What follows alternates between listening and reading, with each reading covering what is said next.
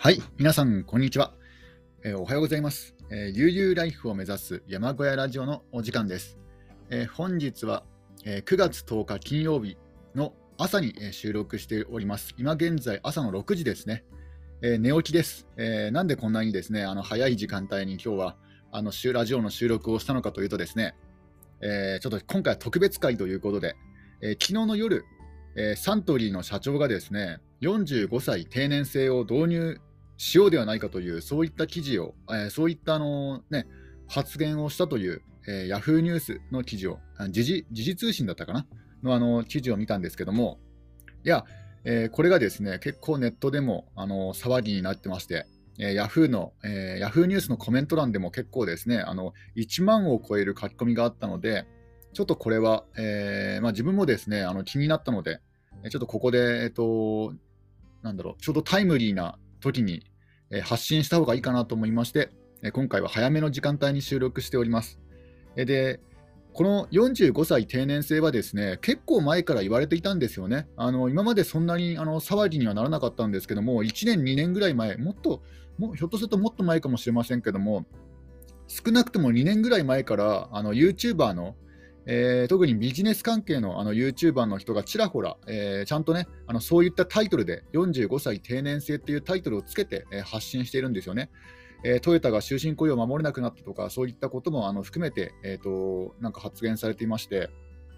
いやこの45歳定年制、えー、これね、あの個人的には、えどう受け取ったかというとですね、これはあのー、このサントリーの社長の方は逆になんか正直なんじゃないかなと思いましたね、個人的な意見としては。うん、あの国際的な競争力つけるためにも、まあ、あとはあの日本という国がどんどんどんどんこれから沈んでいく一方ですので、えー、逆にで、しかもこの発言をされたのがまあ62歳でしたっけ、62歳の社長ということで、まあ、自分も結構、あのーまあ、ちょっと高齢者に片足一歩、ね、入れてるような方だと思うんですけども、逆にこういう新しい発想が、あのそういう、ね、あのシニアの方が、えー、できるということが、逆にね、あの自分自分としてはその、その社長の人間性とか全く知らないし、どういうね、あのね、ひょっとしたらパワハラとかもやってるのかもしれないですけども、その少なくともあの45歳定年制をあの話題にしたっていう点では、これは逆にこの褒め褒めるべき、ね、ことなんじゃないかなと思いますね。このいつかは、いつかはどのみちね、あの議論になる話題ですので、早かれ遅かれ、遅かれ早かれ。うん、なので、あのこの時期にあのやや、やや時代的には早いのかもしれないですけども、いつかは来るので、うん、逆にこの社長がね、あの問題定義したことによって、えー、一般の一般のなんだろう、あのあまりそういうこと考えていなかった、えー、ね、あの人たちもなんか意識するようになったので、逆に良かったと思いますね。で、これを機に、あ、ちょっとじゃあ45歳定年制、ちょっとやばいなと思って、で、あの起業とか、えー、開業とかね、そういうことを考えたり、であの、しかもサントリーというのは副業 OK なんですよね。あの副業解禁してますので、なんかネットでは間違った情報でね、副業解禁してないのになんかひどいじゃないかとかいうコメントとか書かれてますけども、いやサントリーは副業は、えー、開業してますあ解禁してますので、ね、働き方改革とかちゃんとねやってる会社ですので、えー、なんかネネットのね、ネットだとなんか満足度が高い、あの働きがいのある会社になってますので、だから多分間違ったことは言ってないんじゃないかなと思います。うんまあ、その社長のこと全く全く知らないですけどね、全く調べたわけじゃないですけども、少なくとも45歳定年制を問題定義したっていう点では、えー、これは功績に当たるんじゃないかなと思います。でただですね、この45歳定年制、あの一番一番難しいのは、あのちょうどね、あの就職氷河期の、えー、時代の人が、えー、大体40、ね、40代ですので、ちょうど、ちょうどこの45歳定年制、これはあの、ね、あの社長が悪いとかね、サントリーの社長さんが悪いとかではなくて、たまたま偶然このタイミングがね、あの悪いタイミングに合ってしまったと。いうことだと思うんですけども、てかそう考えると、なんかつくづくこの氷河期世代というのは、本当になんだろう、あの本当になんか運が悪い時代、世代というか、なんかそういうふうには思いますね。うん、45歳。ね、今まで、今までね、苦労してし続けてきて、で、ようやくなんか厚生労働省の方も、この氷河期世代をね、助けようというして、なんかあの、いろいろ氷河期世代向けに、氷氷河期世代、ん？氷河期まあ、いや氷河期世代向けになんかいろいろなんかバックアップをねしているしていてねようやくなんか再就職あ再就職というかなんかあの非正規雇用から、えー、正社員雇用になったという時にこのねあの45歳定年制をなんか問題提起してしまったので、ちょっとた叩かれてると思うんですけども、まあ、通常であれば、さすがにここまで叩かれなかったんじゃないかなと思います。その氷河期世代のタイミングにちょうど合ってしまったので、なんかね、猛烈に叩かれてますけども、これがもしね、そうではなくて、あとね、ちょっと時代が、世代がね、ずれていたら、まあ、10年前とかね、10年前あたりにね、もし言っていたら、ここまで叩かれなかったんじゃないかなと思います。うん、ちょっとね、あの社長た、多少社長気の毒かなというふうには自分はあの捉えてますね。で、えっと、自分はどうかというとですね、えー、自分個人に関して考えると、正直、えー、そんなにお金がかからない生活を送ってますので、えー、別にね、あのなんだろう、単身者、えー、一人暮らしですし、で、あのー、山小屋、山小屋暮らしをしてますので、もう家賃はかからない。今、今の住んでるところから引っ越しとか就職、あとてえーとまあ、引っ越しをしない限りは、えー、家賃がかからない生活ですので、あちょっとドリンクを飲みます。えー、あとですね、もともとなんかお金がかからないような生活だったんですよね。えー、そんなに外食もしないし、えー、こういう、こういう日もほとんど使わないし、で、あまあ、以前はあの新型コロナが流行る以前。で、あの新型コロナで離職する以前は、まあ、よく東京とかに行って、えー、展覧会見た見に行ったりとか、まあ、あとはあの映画館とか、えー、映画館で映画とか見に行ったりとか、そういうふうには、えー、してましたけども、結構ですね、あの東京に一度なんか新幹線で往復とかすると、それだけで、ね、1万以上普通に軽く飛びますので、うん、でなんかコミティアとかいうね、あのーなんだ創作、えー、オリジナルオリジナルの漫画雑漫画冊子の、えー、販売の即売会があるんですけども、そういうのにもね、割と頻繁に行ってましたので、えー、そういう意味では、え、結構ですね、お金はかか多少かかってはいたんですけども、なんかこう新型コロナになってから一切ね、そういう外食、外食えーと外えー、なんだろう、あの県をまたぐ移動をまずしなくなりましたので、一度だけ一度だけちょっとね、あの用事があって出かけたんですけども、県外に。えー、ただ、それ以外はもうずっと県内にいますので、ずっといるかな、多分多分いると思いますね。うん、本当はね、あの、なんか行きたい展覧会とかあったんですけども、そもそもお金がなかったので、貯金がなかったので行けなかったんですよね、あの新型コロナ関係なく。なので、まあ、で、意外とこのね、展覧会とかあの映画館とか行かなくなればななったで、別になんかそれはそれでいいかなとか、特に映画なんてあのね、ちょっと待てば Amazon プライムとかで見れるようになりますので、だから、それはそれで問題ではないんですよね。で、展覧会は展覧会で、まあ行けなかったとしても、まあしょうがないかなと、ね、あの後でね、あの実物ではないけどね、画集とかも、えー、見れたりとかしますので、うん、まあ、まあ、そこまで、そこまでショックではないかなと、えー、思います。ちょっとドリンクを飲みますね。で、この45歳、えー、定年制なんですけども、これ会社にとってはすごい非常に都合のいい、えールえー、ね、あのそういった、え、施策だとは思います。うん、なんかまず一番働くのって大体、えー、30代なんじゃないかなと思います。一番力、なんだろう、一番この働いてくれてるのは。うんで、40ぐらいになってくると、結構あの、会社って、なんだろう、なんだお給料をですね、上げなくちゃいけなかったりとか、なんか責任ある立場にね、あの、上げなくちゃいけなかったりとか、なんかいろいろ、あと、あとですね、一番、一番企業が苦労するのはですね、なんか40ぐらいになると多分、あの、頑固になってくるっていうのはあると思うんですよ。なんかあと守りの姿勢になってくるっていうのはあると思います。あの、本当に意識、意識して、個人個人が意識しない限り、やっぱり40ぐらいになると、ちょっと頑固な人が増えるなっていうのは、うん、それはね、非常になんか思うなっていうのはありますね。なんか、えー、やっぱり20代、10代、20代は頭が柔軟じゃないですか。まあ中には頑固な人もいますけどね、もう10代から頑固な人も中にはいますけども、まあ、なんか一般的には一般的には10代、20代っていうのはあの頭が柔軟でいろんなことにチャレンジするようなそういった感じは受けますよね。特になんか新しいなんかね、あの、なんだ、えー、スマホのアプリとかが登場すると、すぐにそれを使ったりとか、ね、ちょっと話題になってるもの、ね、特に興味がなくてもね、すぐね、なんか見てみようとか思うじゃないですか。例えば、鬼滅の刃とか、ね、鬼滅の刃は、世間でこれだけ騒がれていて、まだ見ていないっていうのは、ひょっとしてこれちょっと頭が硬いような気はしますね。個人的には、なんか非常にもったいないなと、あの面白い、面白くないは別として、一度は覗いてみるっていうのは、これがなんかあの好奇心、あのなんか、えー、若さっていうかね、えー、なんか、うん、なんか、うん、若さだと思うんですよね。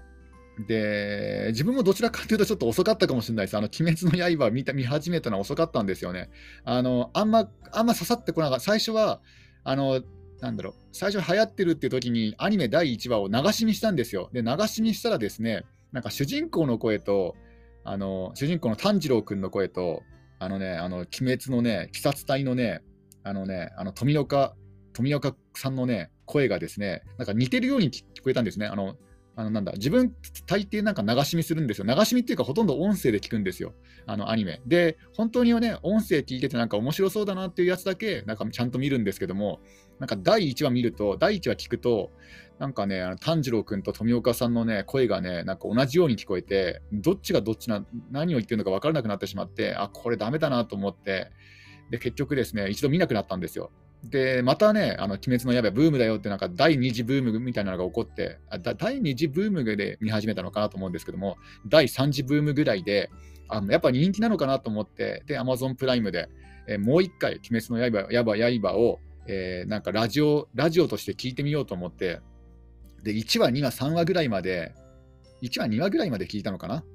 やっぱな、やっぱなんかあまり面白くなさそうだなと思ってね、その時は見なかちゃんと見て見てなかったんですよ。音声だけで楽しんでる間はあんま面白くなかったんですよ、鬼滅の刃。でも、あの絵を絵をちゃんと見るようにしたら、あすごいなんか面白かったですね。うん、やっぱりあの音声音声聞いても面白いアニメと、ちゃんと絵も見ないと、なんか話がね、理解できないアニメっていうのはやっぱあるんだなと思いました。うんえー、まあ、そちょっと話がだいぶずれましたけども、なんかね、いろんなことにね、新しくね、あの勇猛果敢にチャレンジするのは、やっぱり若い世代なんじゃないかなと思いました。えー、なので、うん、おそらく企業側として40代が扱いづらいっていうのは、多分頑固になってくるからなんじゃないかなと思いますね。ちょっとドリンクを飲みます。で、これは、あの、YouTube で人気のひろゆきさんも言ってるんですよね。大体人間なんか40ぐらいから頑固になってきて、で、それからね、変わる人はまずいないっていうね、ほとんど99%の人は、頑固になっちゃうなっちゃうみたいなことを言ってましたね。うんまあ、だから企業としては扱いにくいくなりますので、45歳。でね、あの、で、企業としてもあの逆に、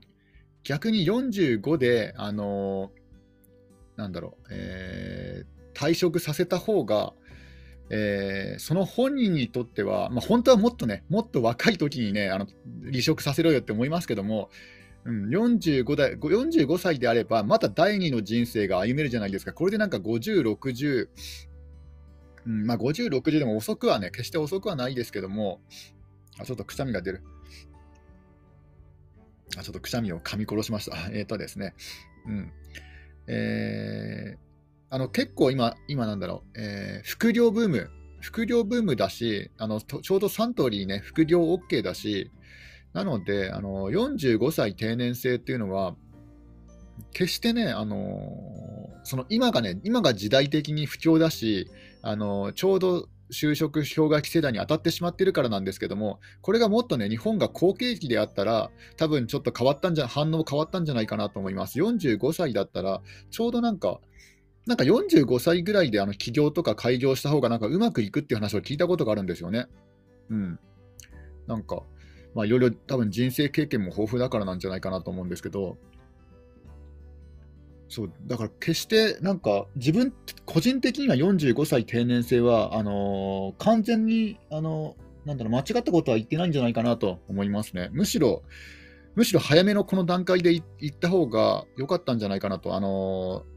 ー、もうもうどのみち、えー、なんだあの終身雇用制は崩壊してますので、崩壊しかけてますので、もうこれからなんか咳を切ったように、えー、終身雇用はなくなると思いますね。もう、まあ、いきなり45歳定年制になるかはともかく、ね、これからどんどんどんどん、あの、定年定年定年の年齢が、えー、引き下げられると思います。で、えー、その引き下げられて、で、あぶれた、えーまあ、その離職者たちはどうなるかというと、多分これは2極化、3極化しますかね。一つは、やはりあの小屋暮らし系あの、もし独身だったりとか、あとはあの、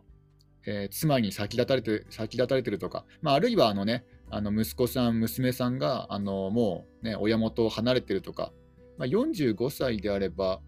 ね、そんな、そんなね、もうあの親離れしてる場合が多いですので、なので、あのちょうど一区切り、子育てに一区切りしたぐらいの年齢なので、多分まあ、人によってはね、山奥に移住して、そこで低コストな生活を送るっていう人も、まあ、現れるんじゃないかなと。で、ね、自分の好きな生活、まあね、読書に勤しんで、ね、釣りに出かけて、えー、ね、犬の散歩してとか、畑を耕してとか、多分そういうふうにね、丸太を切ってとかね、そういうなんかアウトドア系に、なんか低コストなアウトドア系に走る人が、まずね、一つ出てくるんじゃないかなと。で、まあ、あとはなんか、ね、選ばれた、ね、45歳以上でもなんかバリバリ仕事ができて、えー、なんだろう、そのもうエリート街道まっしぐらな、えー、人が、まあ、また一つ。で、あの最後は、えー、再就職組だと思いますね。あ再就うんちゃん、ちゃんとした再就職組で、えー、ただ、これが問題なんですよね。あの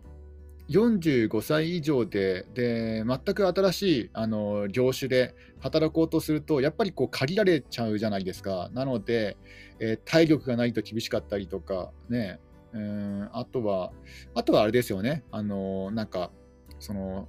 例えば職業訓練校の先生とか、そういう教える指導側の立場になるんじゃないかなと、あの教習所の教官とか、よくなんかあの教習所の教官には元元警察官が多いとかなんか話聞いたんですけど、なんか本当かどうか分かんないですけど、なんかタクシードライバーだったかな、いや違うな、あのね、あの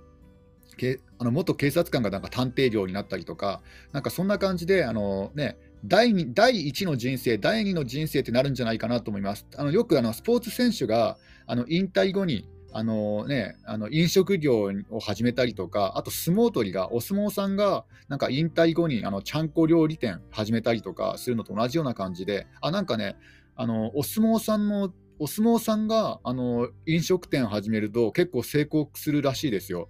うん、なんかなんかあの噂ですけどもね、噂ですけど、なんかね、あのスポーツ選手の中でも、お相撲さんはなんか飲食業成功しやすいそうです。なんかよくわかんないですけどね、多分おそらくあの若手のうちはあのちゃんこ鍋を料理するじゃないですか。で、おそらくね、若手のうちからこう料理しなくちゃいけない環境にいるから、例えばあの野球選手、サッカー選手とかってなんか料理する環境はないじゃないですか、若い頃自分で。でもなんかね、お相撲さんは若い頃自分でちゃんこ鍋を先輩のために、作らなくちゃいけませんので、おそらくそういった経験があって、えー、なんか料理店成功するしやすいんじゃないかなと思います。うん、うんまあ、そんな感じでですね、今後はなんか第1の人生、第2の人生っていう風になんか考えるようなあの、そういう生き方になってくるんじゃないかなと思います。なんか最初の世代ではこれを、この仕事について、で、後半はこの仕事に就くっていうね、そういう、えー、ライフスタイルになってくるんじゃないかなと思います。で、ごく一部の人が一つの仕事を生涯続けると。むしろなんか、一生のうちになんか2、3回ね、あの職業が変わるのがもう当たり前になりつつありますもんね、実際。うん、なので、えー、この45歳定年制は、まあ、ちょっとタイミングが悪かっただけで、決してね、問題提起するのはね、あの間違ってないと思いましたね。うん、むしろ、もっと、もっと早くやった方が良かったと思いますね、45歳定年制。あと10年前にね、10年前に始めていれば、ね、あの就職氷河期のあ就職氷河期の人が、ここまでね、ここまで辛酸をなめなくても済んだんじゃないかなと思います。ちょっとね、あまりにも、なんか、えー、運の悪い時代っていうか、ね、そういうふうに思っちゃいますね。あれなんだっけな、あの、就職氷河期は、あの、なんでしたっけ、あの、アメリカのニューヨークの、なんだっけな、なんだっけな、あれですよね、なんだっけまあいいや、まあいいや、ちょっと、ちょっと忘れましたね。えー、ゴールドマン・サックスじゃなくて、なんだっけな。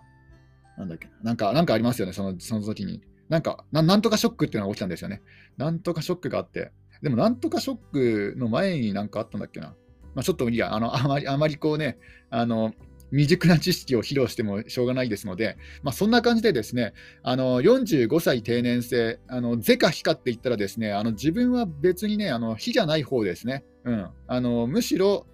むしろ自分はあの奨励、奨励、うん、あのなんだこれ企業がね、企業がいいようにこの45歳定年制を利用するのは、ね、ちょっとずるいっちゃずるいですけども、